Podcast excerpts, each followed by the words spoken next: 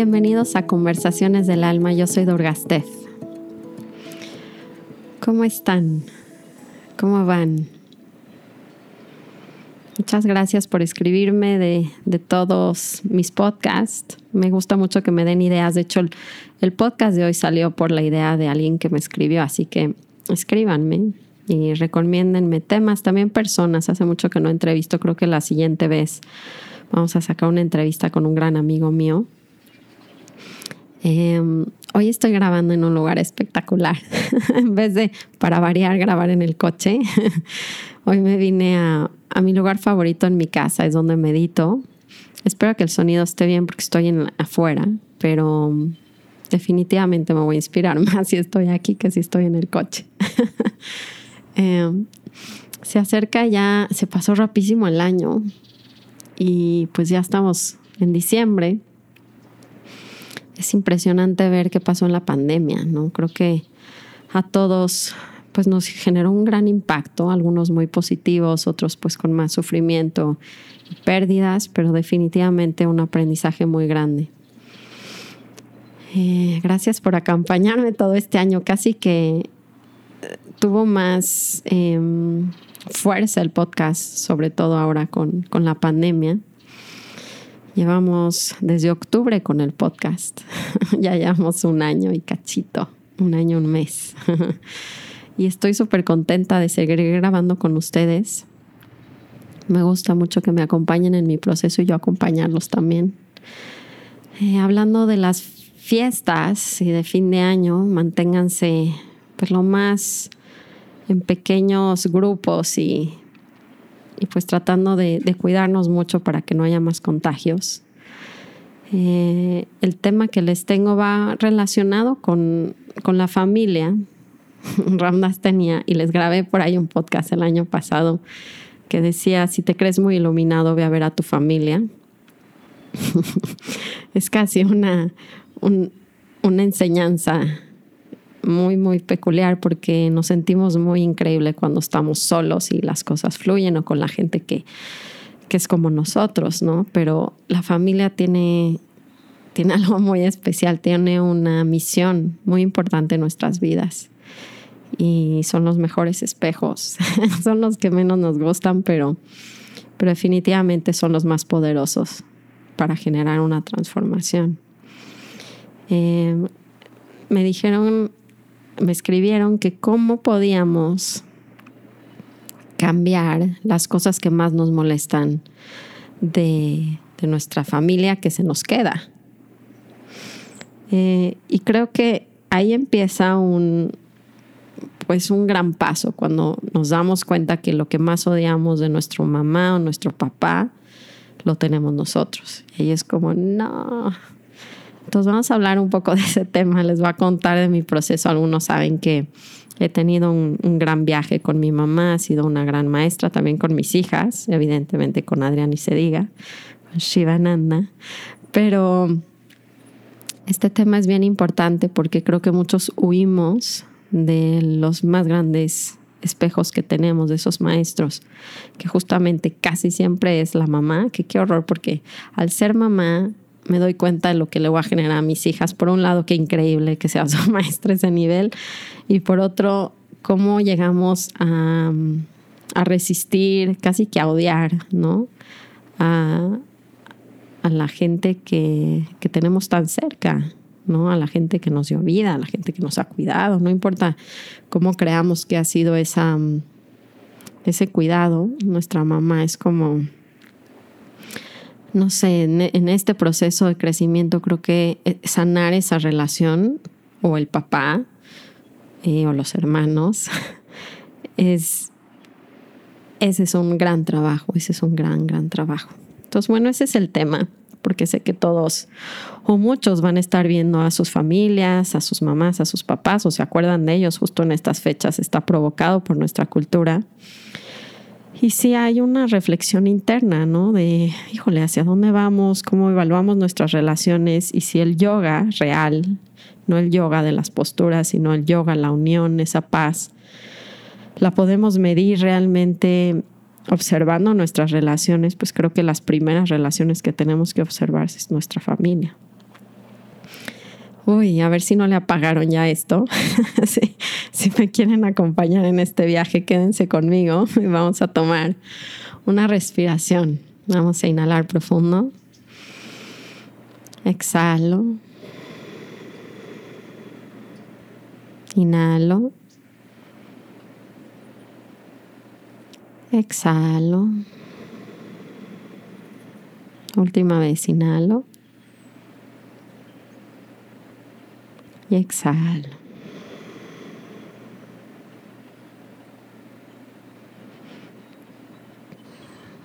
Muy bien. Qué bueno que se quedaron acompañándome en este tema. Hmm.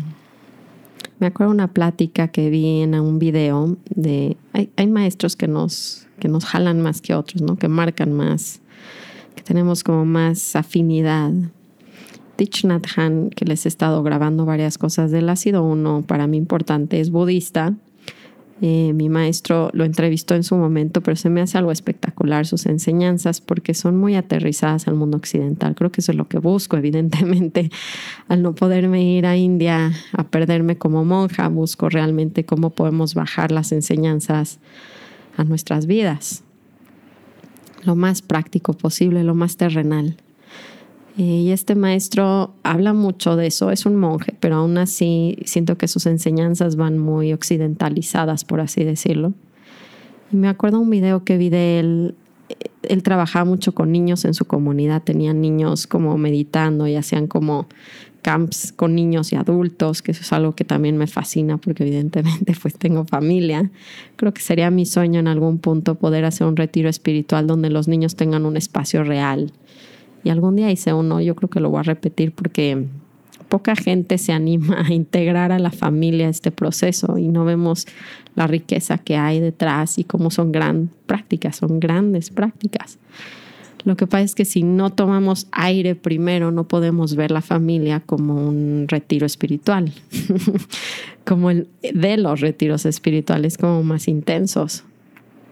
Definitivamente una práctica diaria pero necesitamos tomar aire para que la perspectiva esté ahí, no esté huyendo de mi familia para hacer mi práctica espiritual. Es casi contrario, ¿no?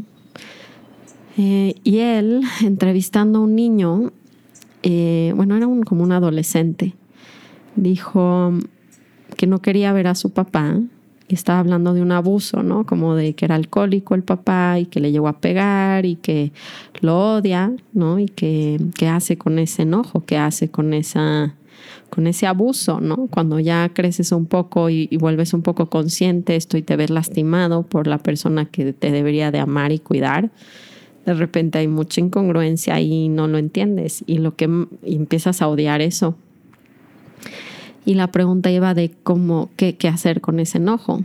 Y le contestó algo muy interesante, porque le dijo, mientras lo odies, o sea, mientras haya toda esta emoción dentro de ti, tu papá vive a través de ti. O sea, no importa cuánto te alejes, no te vas a poder alejar, no lo vas a poder eliminar porque va a vivir a través de ti esa sombra. Y estuvo súper densa esa enseñanza para mí en su momento, porque si somos buenos en algo es en ver los defectos de nuestros padres. Y algo muy cañón es que juramos que no lo vamos a, que no vamos a hacer así. O sea, decimos, yo soy contraria a mi mamá en lo que me molesta o a mi papá en lo que me molesta, soy contrario. Si son alcohólicos, no tomo.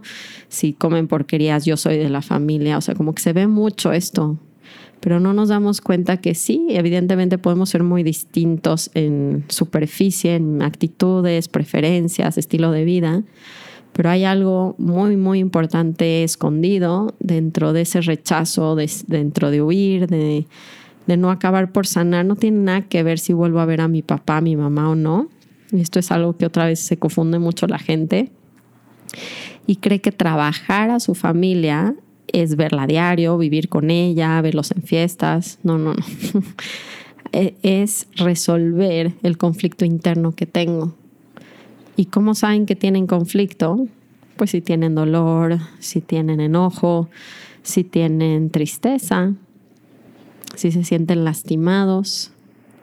Ahí van a encontrar realmente el, el trabajo.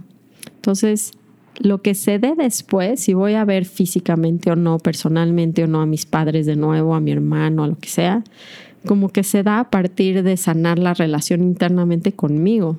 Y eso lo logro cuando ya no me duele, no me molesta, no tengo rencor. Y no es un perdón superficial, porque mientras no esté completo esto, y esto fue una de las historias más fuertes que yo he vivido,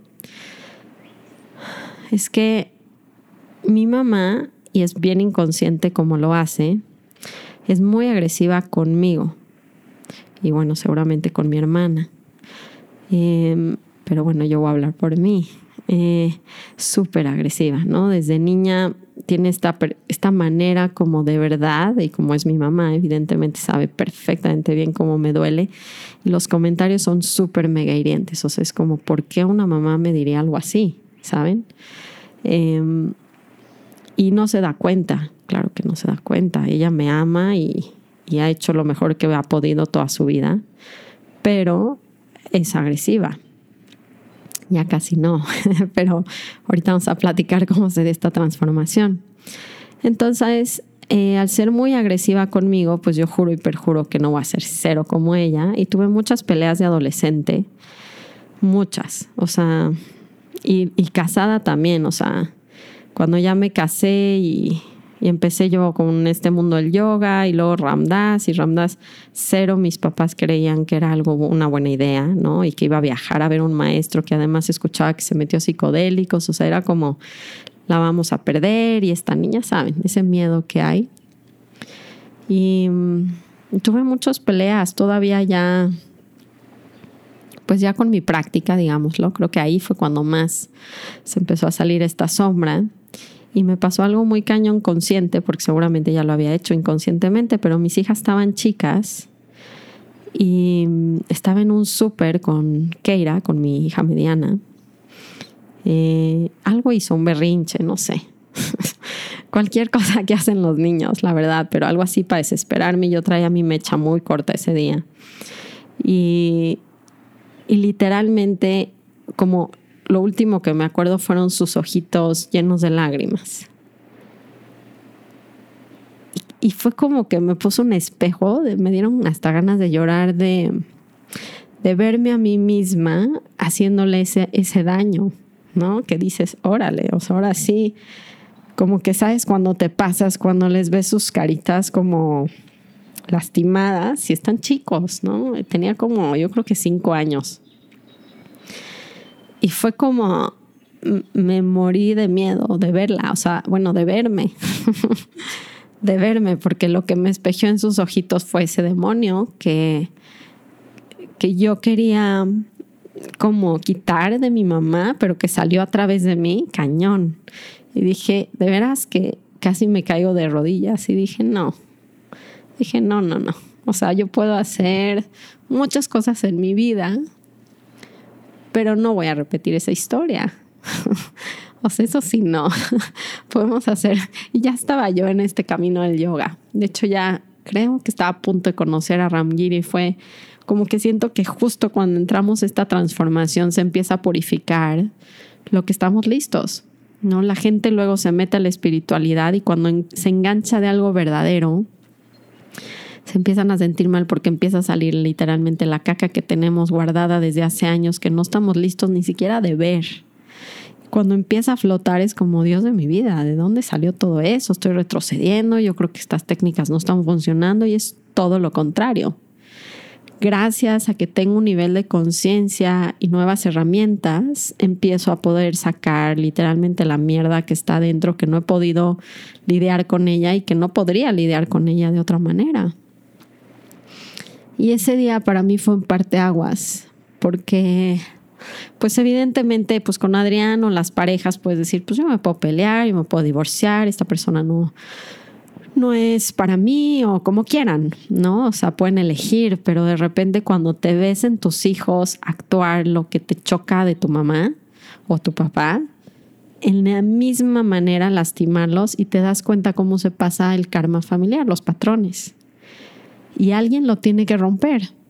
O sea, esta, esta otra vez no es un castigo del universo, es un regalo, pero alguien de la familia tiene que tener la suficiente trabajo interno para romper eso. Porque ¿qué creen? Que si yo no lo cambio y se lo hago a mis hijas, ¿qué creen que van a hacer mañana ellas? Y me van a odiar y van a jurar que no van a ser como yo y les va a chocar esa parte mía, va a ser como mi mamá, es un asco en eso. Y lo que nos da más asco de nuestros padres lo acabamos repitiendo y viviendo en nuestro inconsciente. Y es bien duro darnos cuenta cómo funciona esto. Pero tiene que parar eso, tiene que haber un punto donde ya se corte eso. Y para mí ese día fue uno de ellos. O sea, ni siquiera me acuerdo cómo le dije, cómo se lo dije, pero la, la maltraté como me maltrató ella. ¿Saben? Fue algo muy impresionante ver así, fueron sus palabras en mi boca, su tono, su agresión, su energía. Fue como, no, no, no, no, no, me rindo, me rindo. Ya saben cómo, cuando llega algo en tu vida donde dices, no, no, esto no va a seguir. O sea, voy a hacer lo que sea necesario, pero esto no lo voy a actuar así, no me voy a convertir en eso, no va a salir el patrón en el inconsciente. Y literalmente sí me enqué, o sea, sí dije, no, no, no voy a hacer lo que sea necesario, pero esto no, no se va a repetir. Y creo que siguió pasando y sigue pasando de repente. La verdad es que son patrones que nos damos cuenta que vienen muy fuertes, con mucha energía y se presentan de diferentes maneras en nuestros hermanos, en nosotros mismos, en nuestros hijos, o sea, pero es la misma energía, súper destructiva. Y entonces, cuando me dicen qué hago con eso, cuando por fin se dan cuenta, es que nos damos cuenta que la única manera para sanar este patrón es sanar el, patrón principal que viene de mi mamá. Entonces, así yo la odie, no la vuelva a ver y no la invite a mis fiestas familiares y lo que quieran. O si la vea y le dé el avión y la vea lo menos posible porque no somos nada conectados. Necesito sanar ese dolor. Y cuando yo me di cuenta de esto con Ram Giri, porque me enseñó The Work, el trabajo de Byron Katie, eh, estuvo súper duro. Porque de todos los trabajos que hacía, cuando la, idea de esta metodología, para que quienes no conozcan la metodología, es ver el espejo enfrente. Entonces, tipo, les voy a decir un ejemplo. Y esto me pasó también con Ramdas tenía la metodología, pero sin las preguntas. Y ahorita les voy a contar esa historia. Pero sistemáticamente realmente empecé a, hacer el trabajo con mi mamá. Y ahí fue cuando se empezó a, a cambiar la relación. Entonces, les voy a primero contar el ejemplo de Ramdas. Ya no me acuerdo si ya se los conté, pero aquí va. Yo me voy al primer retiro con él, al que escucharon, quien no ha escuchado mi historia de cómo conocí a Ramdas, se llama Durga, la historia detrás de mi nombre. Y yo me voy a este retiro y hay mucha resistencia a mis papás, porque evidentemente había mucha resistencia mía, muchísimo miedo. Y entonces va mi mamá, yo tenía una hija, Keira, tenía un año, imagínense, y Naomi tenía cuatro. Entonces estaban muy chicas me iba a siete días a Maui a un retiro donde supuestamente no iba a tener celular y ta, ta. Entonces, mis papás están, la verdad, bastante nerviosos, no me apoyan en eso, no ven cuál es la necesidad, me están viendo que estoy huyendo de mi familia, yo estoy teniendo muchos problemas con Adrián, a punto de divorciarme y parece ser un movimiento muy egoísta. Entonces, cuando me voy, mi mamá me va diciendo como, no puede ser, o sea, me los toma, pero con muy mal gusto, o sea, como está bien, pero pues eres una, una asquerosidad, eres la peor mamá. Entonces, literalmente me voy con mucha culpa y empieza a pasar todo allá, pero recibo una llamada como el segundo día que estoy en el retiro y es mi mamá diciéndome... Eh, alguna de mis hijas algo se enfermó, evidentemente, porque siempre pasa eso, ¿no? Nos vamos y les da calentura o algo pasa. Y entonces creo que la tuvo que llevar al doctor, algo pasó con las niñas. Y, entonces me dice como no puede ser que me las dejes y te vayas cuando están tan chicas y te extrañan y, y no puede ser lo egoísta que eres y eres una súper mala mamá. Y ve y dile a ese bambás, porque lo odiaba en ese momento, que yo digo que es una muy mala mamá. Pues entonces yo estoy, imagínense cómo estoy. entonces cuelgo y digo, no, no puede ser, y estoy aquí, digo, pues voy a ir y le voy a decir a Bambas que mi mamá dice que soy esto, ¿no? Pues ya estoy aquí anyway, ¿no? O sea, de cualquier manera tengo ese, ese problema, además de Adrián tenía el mi mamá. Y bueno, fui con Ramdas, como al tercer junta que tuve con él, no me acuerdo. Le dije, oye Ramdas, pues, no, porque ¿cómo estás? Y le digo, pues más o menos, ¿no? Porque amanezco y, me pasa esto y me siento mal, me siento muy mal. Me dice, se queda respirando un rato, me volteé a ver y me dice, mm", me dice, esta culpa la tienes tú y te la está enseñando tu mamá. Y lo que me pasó en ese momento fue que por primera vez sin resistencia vi el espejo. O sea, fue como, uh, lo entendí, lo realicé. O sea, entró dentro de mí la enseñanza. Fue como, ah, o sea, me maltrato horrible yo. No me había dado cuenta el grado, el grado de maltrato que me llevaba haciendo todos esos días y que me sigo haciendo. Es uno de mis trabajos principales del maltrato como de madre, o sea, de soy la peor y las dejo. O sea, yo venía internamente diciéndome soy muchas más cosas. mi mamá, mi mamá fue una ayuda. Fue como, no te estás, me está diciendo, no te estás dando cuenta el daño que te estás haciendo y yo te lo voy a enseñar. Y entonces sale la agresión de mi mamá, pero realmente la agresión más fuerte la tengo yo dentro de mí. Y no me doy cuenta cuando soy inconsciente me lo tiene que enseñar la gente a mi alrededor. Y la gente favorita para enseñarme esa sombra, esa voz que me estoy lastimando y no me estoy dando cuenta, pues en este caso fue mi mamá. Y cuando me dijo eso, como que entré en mucha más conciencia el grado de culpa y de maltrato que tenía yo conmigo.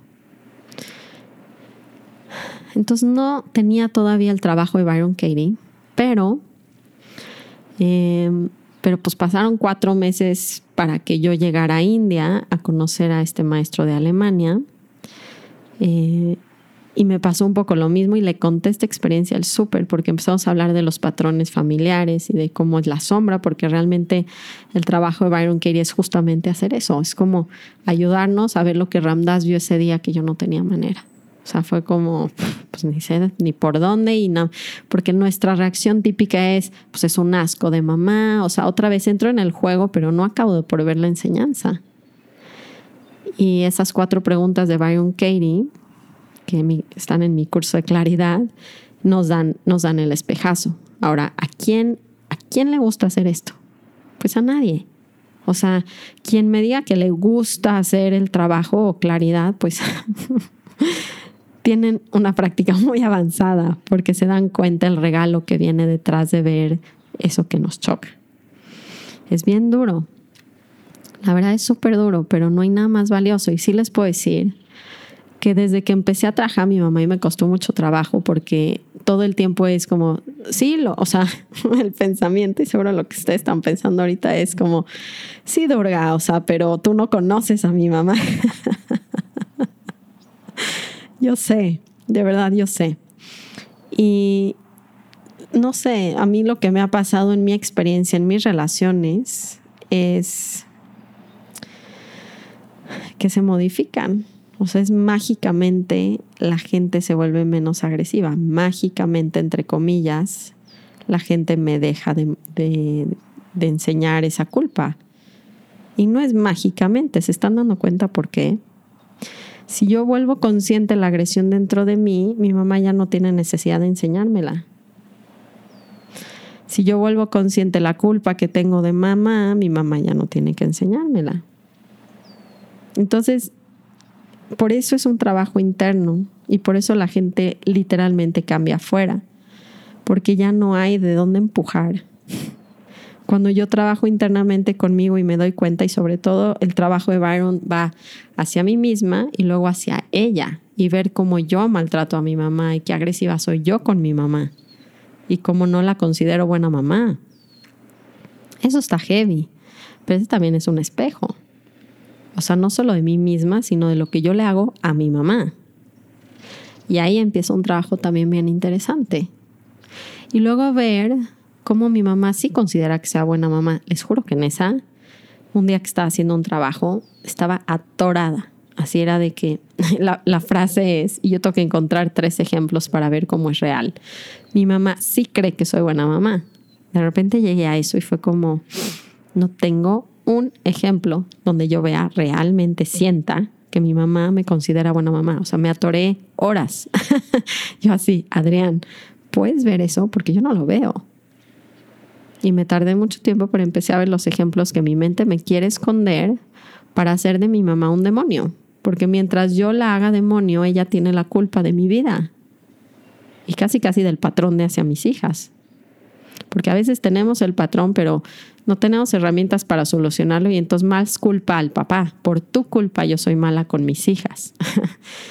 y es más bien, por tu gracia, me estás dando la oportunidad de sanar el patrón familiar de vidas.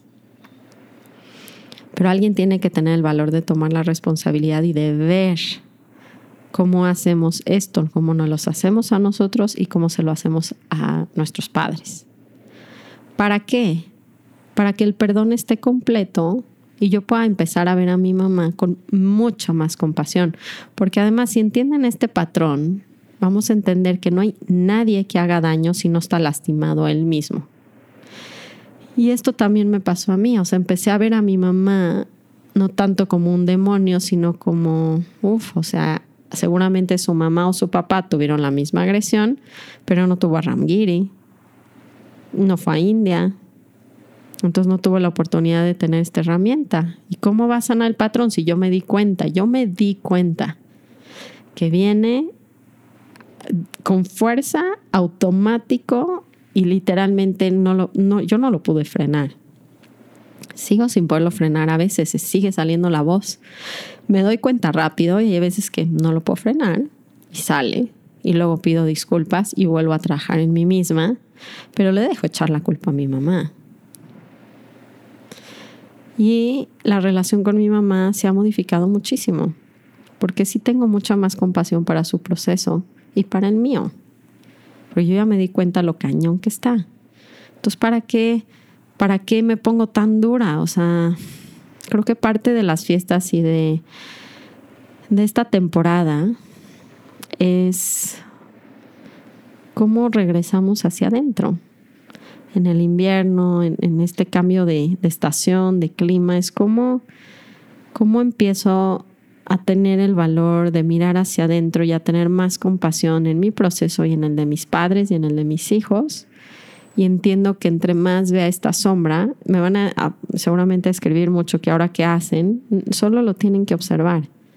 La transformación más grande viene con la luz de la conciencia. Se termina cualquier obscuridad.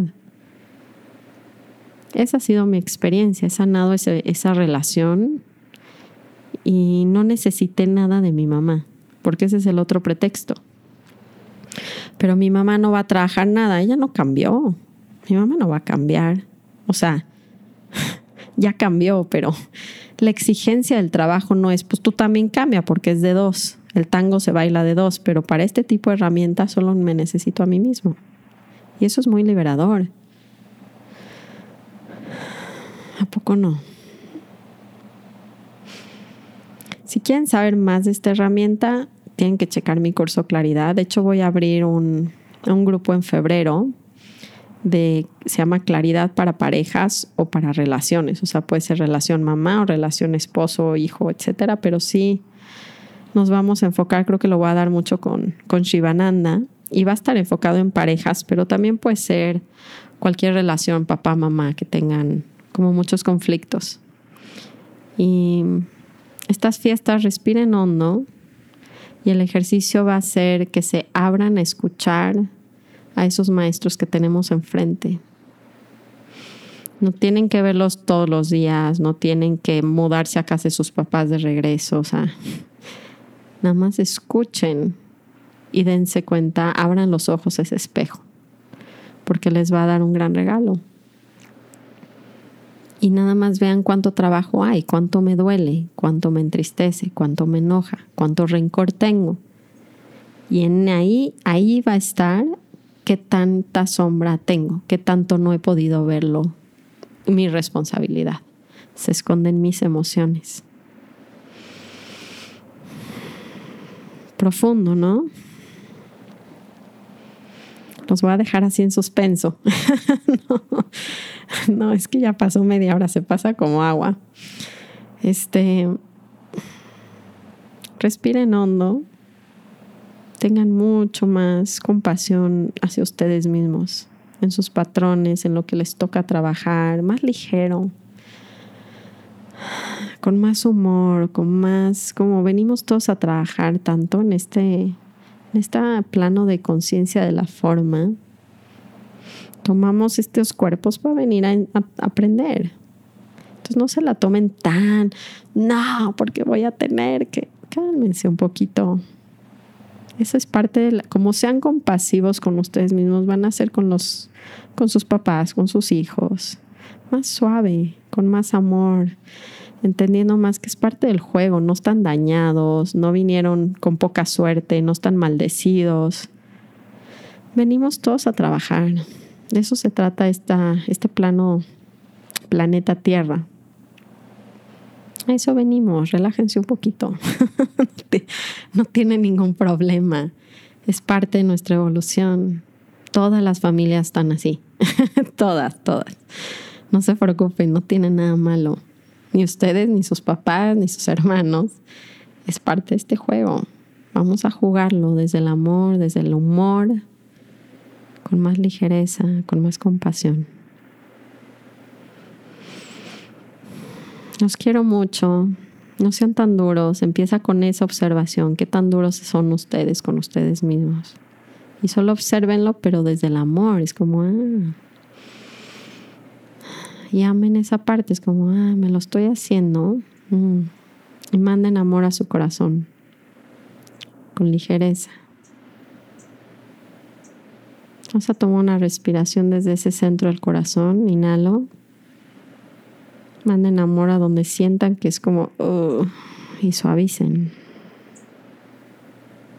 Un pasito a la vez. Una observación a la vez. No hay nada que no podamos sanar con la luz de la conciencia. Los quiero mucho. Prepárense para estas fiestas en el buen sentido. Y estamos platicando. Namaste.